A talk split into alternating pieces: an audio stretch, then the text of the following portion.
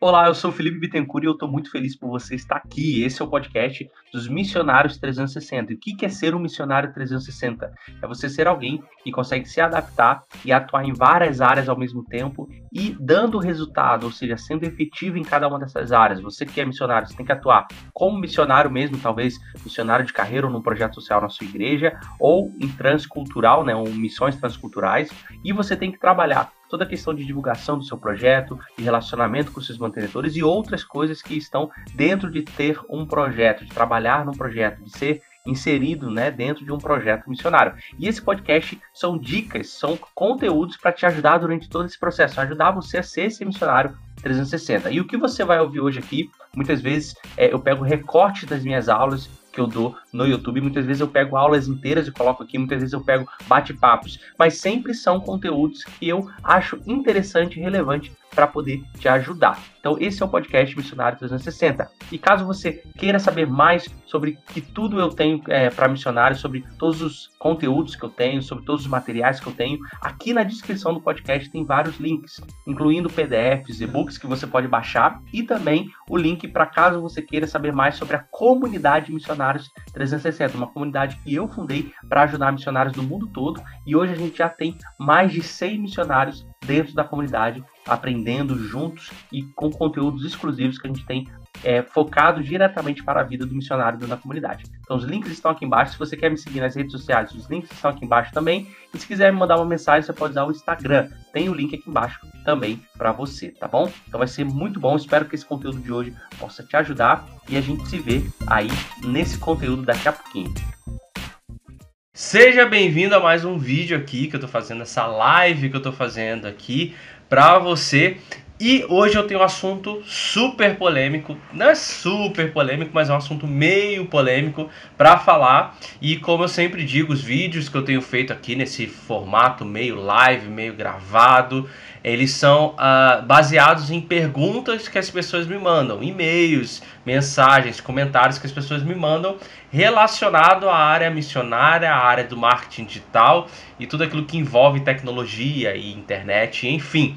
Então, a a, o assunto polêmico de hoje, o assunto que é, muitas vezes as pessoas comentam, eu já recebi até comentários é, maldosos, alguns comentários é, até é, com raiva, é oração versus estratégia.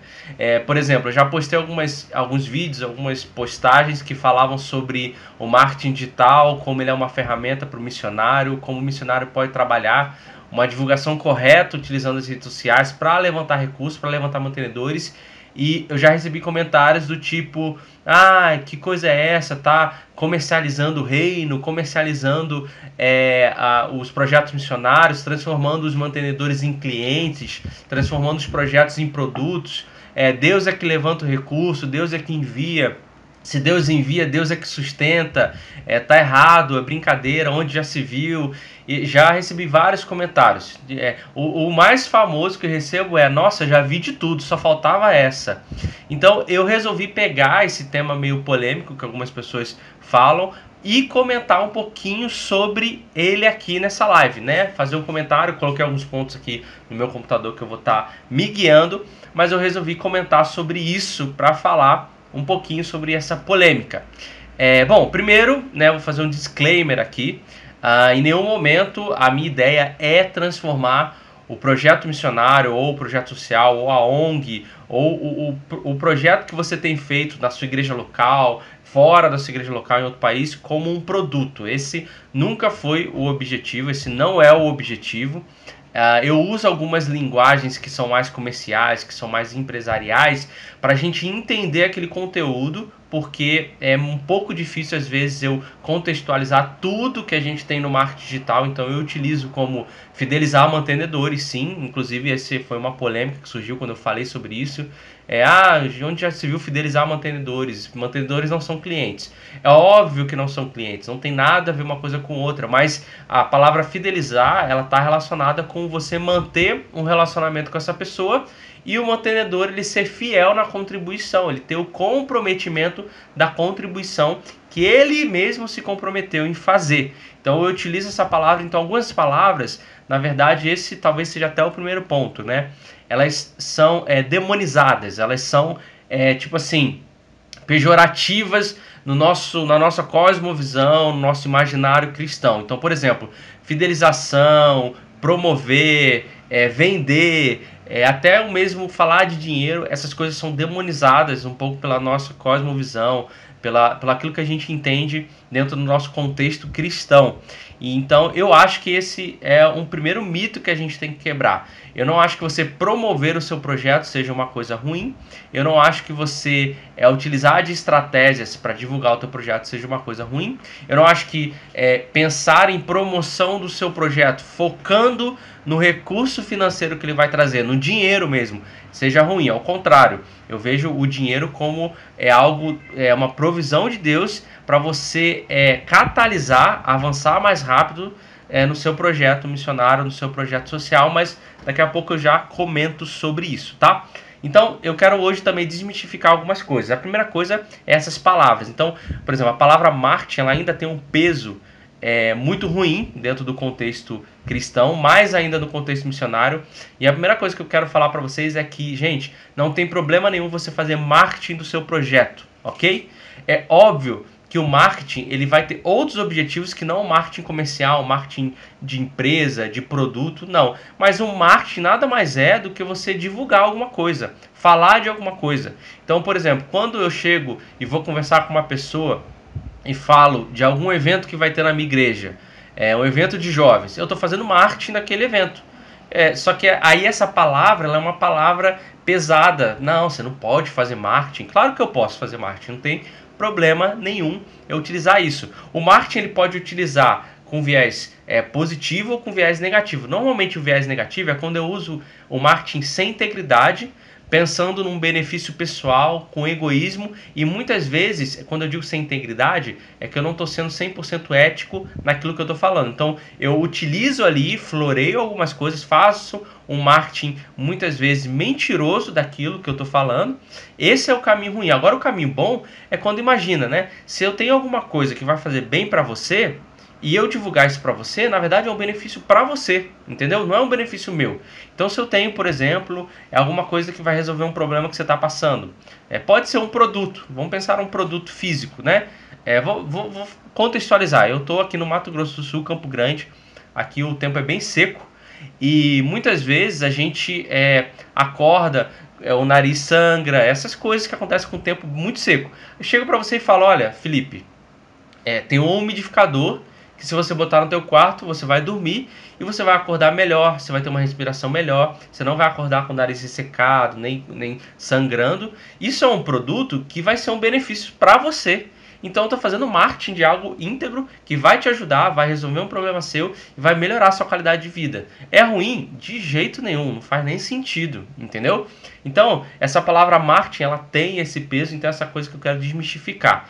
É, essa briga, né, entre oração e estratégia é uma briga até muito relacionada com razão e fé. Né? As pessoas, elas, é, tem muitas pessoas que vão para o lado da razão, tem muitas pessoas que vão para o lado da fé, e aí ficam se degladiando. Quando na verdade as duas coisas caminham juntos, né? Tanto a razão fortalece a minha fé, quanto a minha fé fortalece a minha razão de acreditar em algo. Então não tem como separar essas coisas, entende? Então é, essa coisa de é, é, eu lembro até uma vez que um comentário de uma mulher que ela falou assim: onde já se viu fazer marketing para missionários?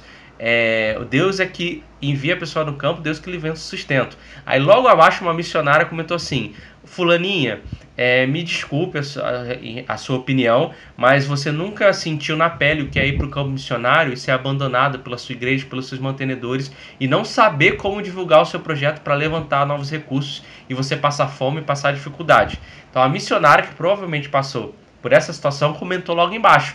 Então onde já se viu eu não pegar uma ferramenta que a gente pode utilizar e é, fazer com que melhore a, a, qualidade de vida do missionário, faça com que o projeto dele alcance mais pessoas, tá?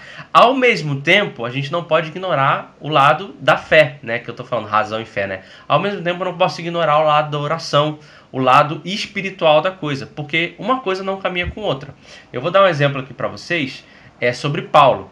Paulo era um cara é, absurdamente intelectual, inteligentíssimo, sabe? Alguém que era mestre e ele caminhava com as duas coisas juntos. Um exemplo é, é, que a gente consegue ver claramente isso é lá em Atos, uh, 16, quando Paulo ele está com ele tá com Silas e eles estão tentando fazer uma viagem missionária para o norte da Ásia.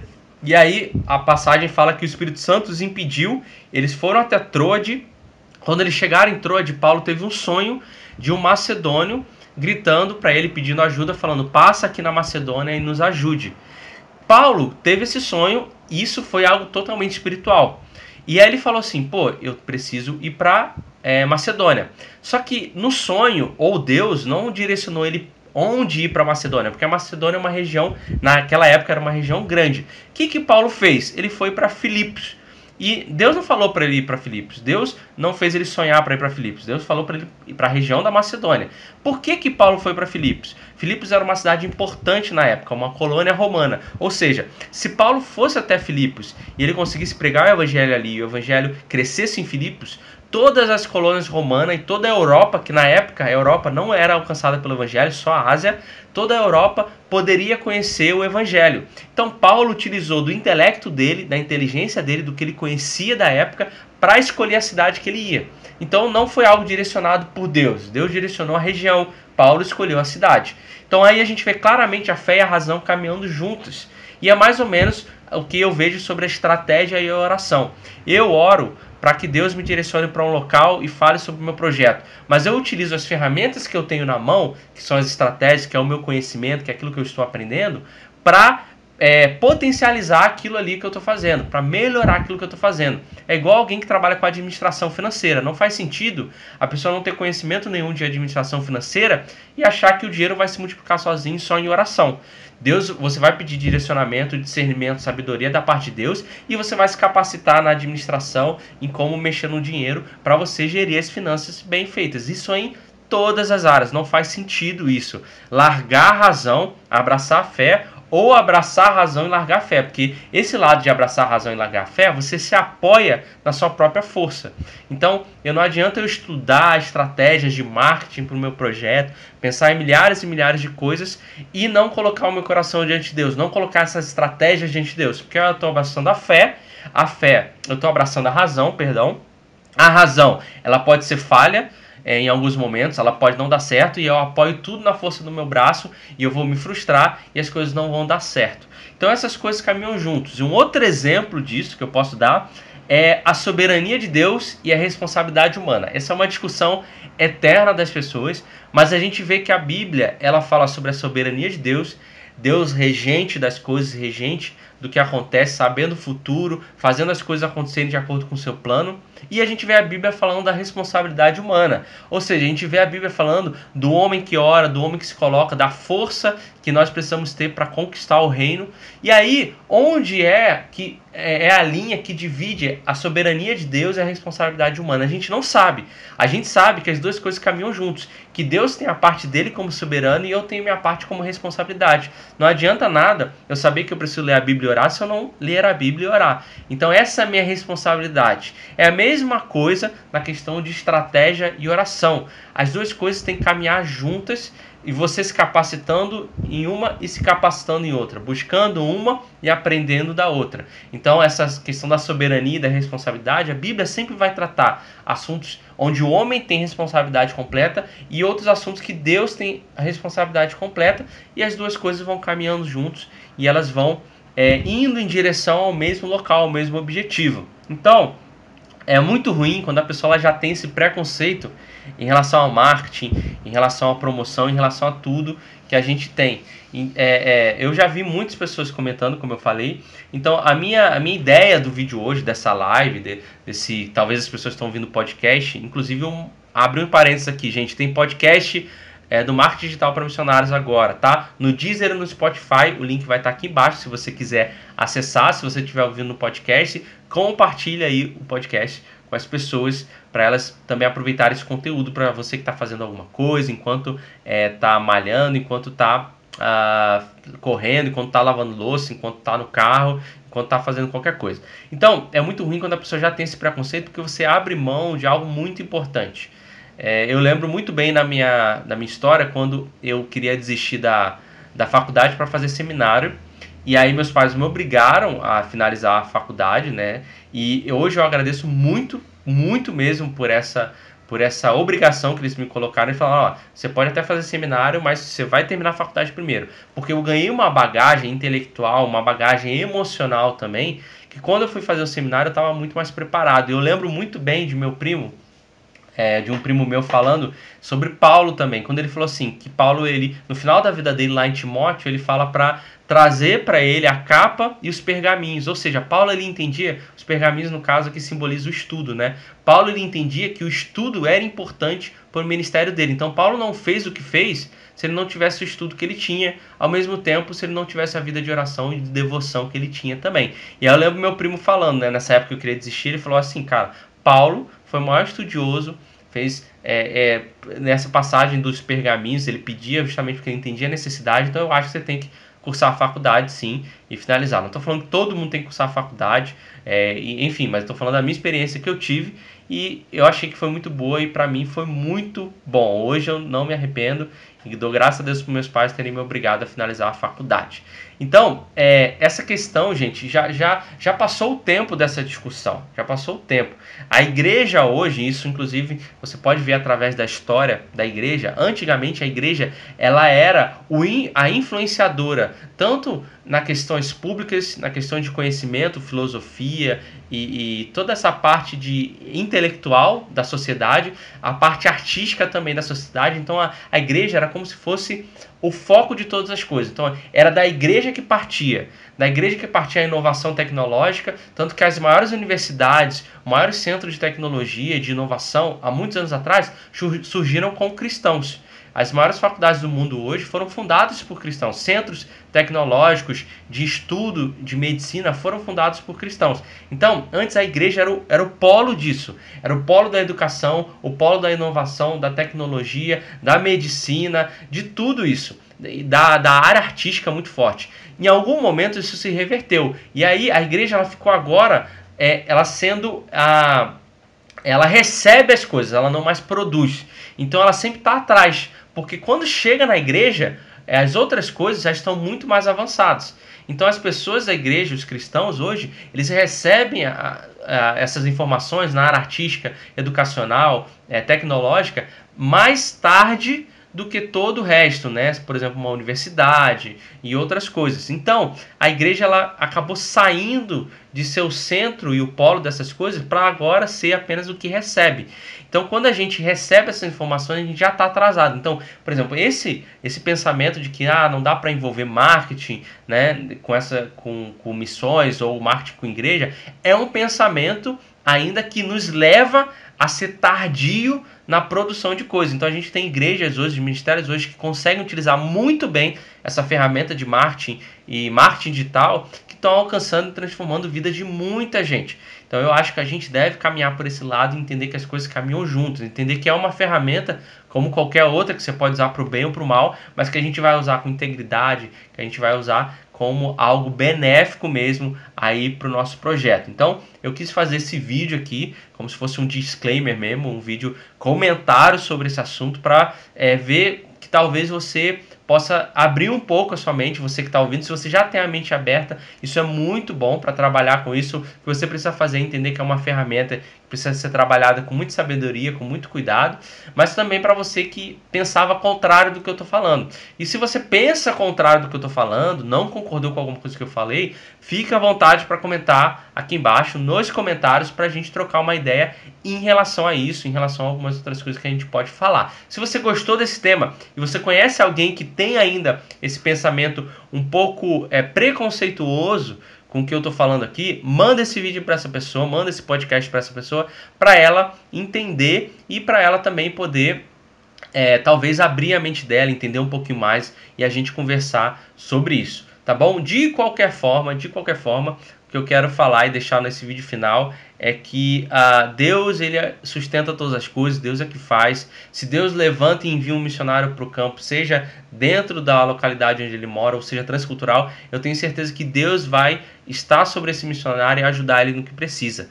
Mas eu também entendo, né, juntando as duas coisas e onde as coisas se dividem eu não sei, que o missionário pode se capacitar e ter mais ferramentas quando ele for para o campo, quando ele estiver participando do projeto social e missionário dele. Ok, gente? Essa é a minha ideia hoje, é o meu pensamento que eu queria compartilhar com vocês um pouquinho. Espero que você tenha gostado. Se gostou, já dá aquele joinha. Acho que vale a pena esse vídeo, dar aquele joinha para você, é, para esse vídeo alcançar mais pessoas que possam conhecer um pouquinho sobre isso.